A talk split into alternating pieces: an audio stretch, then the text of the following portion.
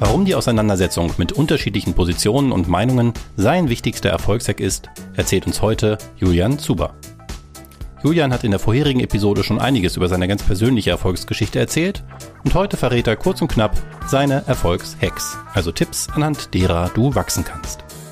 Und damit hallo und herzlich willkommen bei Erfolgsgedanke, dem Podcast über inspirierende Persönlichkeiten und ihre Wegbegleiterinnen. Denn Erfolg hat viele Gesichter. Mein Name ist Björn Weide und ich digitalisiere mit meinen Kolleginnen bei der Haufe Group die Steuerbranche. Nicht nur nebenbei gestalten wir dabei auch die Arbeitswelt der Zukunft. Denn nach New Work ist vor New Wertschöpfung. Wo auch immer du die Episode hörst, abonniere und bewerte sie doch gerne oder teile sie in deinem Netzwerk. Gern mit dem Hashtag Erfolgsgedanke. Und jetzt gute Unterhaltung mit den Erfolgshacks von Julian Zuber.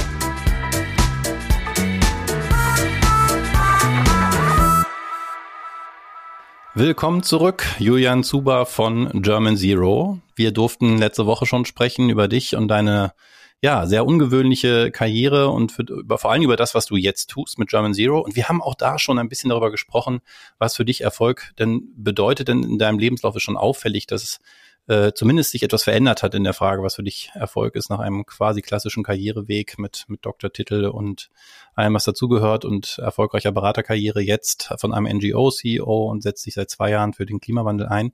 Ähm, also nochmal ganz konkret für dich, hier zurück, zurückgefragt, was bedeutet Erfolg für dich? Tja, ist eine große Frage. Ähm, ich beantworte die für mich eigentlich ganz gerne so, dass für mich Erfolg bedeutet, dass ich äh, die Beziehungen und das Leben von Menschen, die mir wichtig sind, nachhaltig und wirklich wirksam verbessere oder bereichern kann. Und danach richte ich schon auch sehr stark aus, äh, was ich tue und auch wenn das vielleicht von außen her so äh, ausschaut, als ob man da vom, vom Saulus zu Paulus äh, geht, ähm, ich finde das extrem nah, diese, ähm, diese Welten, also von einer Berat Unternehmensberatung für den öffentlichen Sektor zu so einer NGO. Und das ist vielleicht auch symptomatisch für die Art, wie sich halt auch Branchen entwickeln, dass es dann doch eher zusammenrückt. Und, ähm, und äh, ich empfinde das als eine Bereicherung, eben die Orte aufzusuchen, an denen ich was lernen kann und was bewirken kann. Aber selbst dein erster Beraterjob ähm, war jetzt vielleicht einer, der hätte auch ein anderer sein können. Es hätte auch einer von den ganz großen, den McKinseys dieser Welt sein können, ähm, mit dem, äh, was du davor schon gemacht und geleistet mhm. hattest. Du hast dich aber bewusst dagegen entschieden. Gab es dafür in deinem Leben Ereignisse oder Menschen, die dich da hingehend nochmal beeinflusst haben? Also viele, sehr, sehr viele Menschen. Ich fand immer Menschen, die eben sich treu geblieben sind und äh, sich in ihrer Komplexität und, äh, und auch vielleicht teilweise äh, äh, Sturheit einfach durchgesetzt haben und dann den Weg äh, einfach gestrickt haben. Und ähm, äh, weil ich die Person einfach selten, nenne ich jetzt jetzt schon letzte Woche mal genannt, aber ich fand den super bereichernd, äh, beispielsweise den eher äh, konservativ angehauchten ehemaligen Kulturstaatsminister Hans Mayer, der großartige Mensch äh, ist, glaube ich, jetzt 91 oder 92 und hat zum Beispiel unter Strauß ziemlich viel gerissen, wo man vielleicht politisch nicht einer Meinung ist, aber er hat trotzdem immer offenes Herz äh, und, und äh, Ohr gehabt für, für, für andere Gedanken. Und gleichzeitig ist er ein leidenschaftlicher Musiker geblieben und hat das ganz, ganz stark gepflegt. Und er hat mir zum Beispiel auch einfach Mut gegeben, ähm, einfach das zu tun, was mir wichtig ist und dann eben nicht äh, zu überlegen, was kann ich denn an, äh, an Leben leben ge gegeben? Es gibt einen gewissen Beruf, sondern sich zu fragen, wie möchte ich denn leben und was bedeutet das dann für die berufliche Entscheidung? Und dieses Selbstbewusstsein zu behalten und, und den Weg weiterzugehen, äh, finde ich irgendwie inspirierend. Und eine andere Person, die ich super toll finde, auch wenn ich sie persönlich nie gesprochen habe, ist eben äh, Igor Lewe zum Beispiel. Ein toller ja, manche würden sagen Jahrhundertpianist, aber eben gleichzeitig mutig ein Aktivist zu sein, der sich nicht einschüchtern lässt, äh, als klassischer Musiker da richtig den Mund aufzumachen und seine Stimme zu nutzen. Vielleicht eine dritte Person noch, die ich super finde, ist Rita Süßmuth, äh, die hm. auch ganz, ganz viele tolle Sachen gemacht hat ähm, und die mir irgendwie vor zwei Jahren mal gesagt hat, äh, ach Herr Zuber, ich weiß bis heute nicht, was ich eigentlich machen möchte. Und die war eigentlich. Auch das ist ja äh, süß. Ich fand das sehr, sehr schön. Und äh, die, offensichtlich sind die Leute, die sich immer wieder fragen, was mache ich hier eigentlich, die tollsten. Du musst natürlich unbedingt die Unbeugsamen gucken, den Film, in dem sie auch vorkommt, wenn du es nicht schon längst getan mhm. hast. Äh, der wird sicher auch nochmal inspirierend sein. Ganz großartig, kann ich nur empfehlen. Ähm, äh, das ist aber interessant. Also jetzt äh, Rita Süßmus hast du offensichtlich, offensichtlich mal getroffen. Äh, Igor Levit nicht. Musste vielleicht mal nach Hannover kommen, wo ich bin. Da ist er ja äh, inzwischen auch äh, Professor. Ähm, wobei ich nicht weiß, wie oft er tatsächlich hier ist. Er lebt ja eigentlich in Berlin. Da hast du wahrscheinlich eine höhere Wahrscheinlichkeit, ihn zu treffen. Ähm, und Hans Meyer, ähm, von dem du so lobend äh, sprachst, äh, mit über 91, kanntest du den persönlich? Oder ist er jetzt jemand, der nicht so in der allerersten Reihe ähm, im Rampenlicht steht? Jedenfalls genau. nicht mehr der setzt mehr auf Wirkung und nicht auf Aufmerksamkeit als Selbstzweck. Ähm, das ist auch sehr interessant. Ich habe den mal getroffen vor mehreren Jahren in der Evangelischen Akademie Tutzing. Da ging es um die Frage, welche Rolle Religion äh, in der Politik spielt. Und das war ein äh, bunter Haufen an Personen. Und ich war so ein bisschen so der äh, Quotengrüne damals. Ich glaube auch der Quotenjunge. ähm, also einfach, die anderen waren alle so Ü60.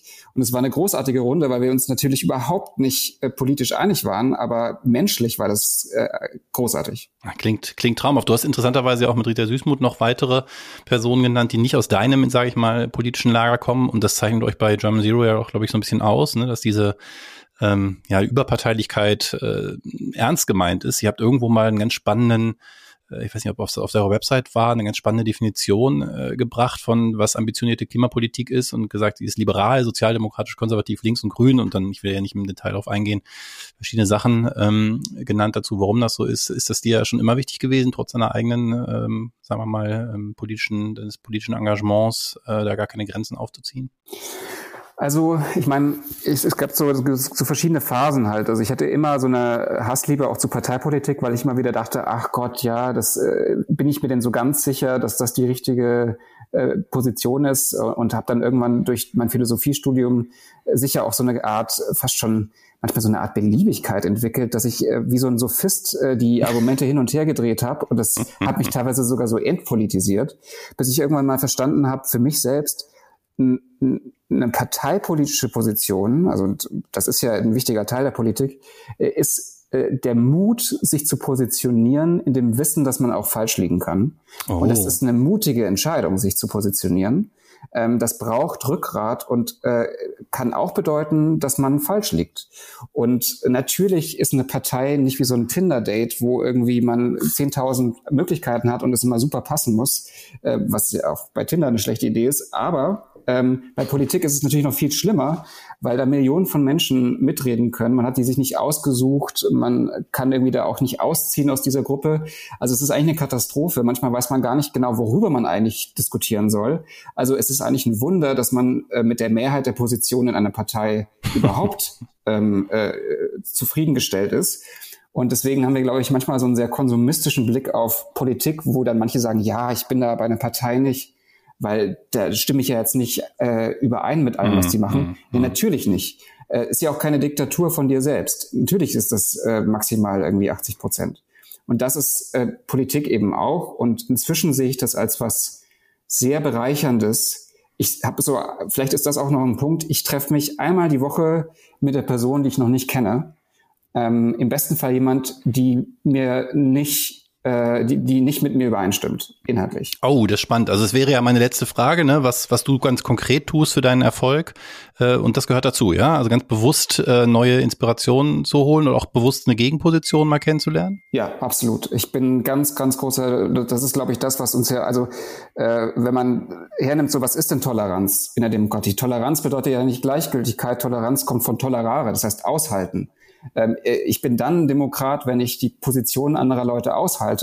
Und ich glaube, es stärkt immer, und das kommt natürlich auch aus diesem akademischen Hintergrund, ähm, ich glaube, meine Position ist immer dann stärker, wenn sie ausgesetzt wird von Gedanken und Ideologien, äh, die eben nicht dazu passen. Hm. Und ich immer wieder genötigt bin, teilweise meine Position äh, neu zu erdenken und zu rechtfertigen. Ich glaube, das ist der Weg, den wir alle gehen müssen. Und ich glaube, was vielleicht auch noch hilft, ist, äh, keine Ahnung, was als nächstes passiert, aber ich finde es auch immer sehr, sehr schön, wenn man sich selbst nicht zu ernst nimmt und weiß, äh, klar kann man etwas tun, um äh, die Wahrscheinlichkeit zu erhöhen, erfolgreich zu sein, in welchem Sinne auch immer. Aber am Schluss ist auch immer ein bisschen Zufall dabei und das kann in alle Richtungen gehen und so eine gewisse Entspanntheit auch sich selbst gegenüber ist, glaube ich, auch echt wichtig. äh, weil gerade in der Politik hat man halt auch vieles nicht in der Hand. Und äh, das heißt trotzdem, ich gebe mein Bestes, ähm, aber weiß auch so, was daraus passiert ist, steht auf einem anderen Blatt und ist auch schön so. Und ich hoffe, dass Corona dir vor allen Dingen für deinen Erfolgsfaktor Menschen kennenlernen und äh, verschiedene Positionen ähm, auch, äh, auch reflektieren, äh, keinen Strich durch die Rechnung macht, denn wir brauchen dich und wir wollen, dass du erfolgreich bist, denn du bist einer derjenigen, die dazu beitragen können, dass äh, Klima zu retten. Und dafür wünsche ich dir in ganz egoistischer, aus ganz egoistischen Gründen viel Erfolg. ähm, aber auch persönlich wünsche ich dir natürlich viel Erfolg und danke dir ganz herzlich für deinen zweiten Beitrag auch in dieser Woche zu den Erfolgshacks mit Julian Zuber. Vielen Dank, Julian. Vielen Dank, Björn. Das waren die Erfolgshacks mit Julian Zuber. Wie entkommt ihr eurer eigenen Filterblase, ob bei Social Media oder im echten Leben? Lasst uns gern dazu diskutieren, gerne auch in unserer gemeinsamen Filterblase bei Twitter oder LinkedIn, am besten unter dem Hashtag Erfolgsgedanke. Und in der kommenden Woche lernst du dann, um deiner eigenen Blase zu entkommen, eine weitere inspirierende Persönlichkeit kennen. Sei gespannt. Und wenn dir die Episode gefallen hat, abonniere, bewerte oder teile den Podcast gern. Vielen Dank.